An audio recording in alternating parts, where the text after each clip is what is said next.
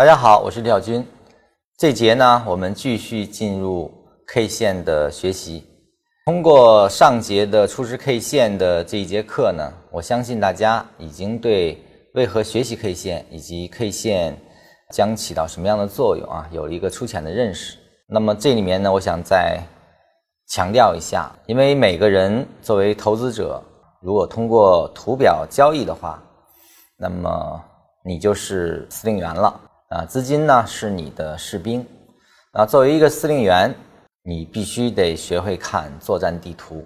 呃，K 线的分析呢，其实是帮助大家构建一张完整的地图，就是我们知道我们现在行军到了哪里，哪些地方是有战机的啊，哪些地方是风险啊，其实是为得到这样的一些结论。这节课啊，我们讲 K 线的组合。那么在 K 线组合的时候呢？我们会引入成交量的分析，呃，成交量在 K 线组合分析中，它其实代表着我们可以理解成是多空双方投入兵力的多少。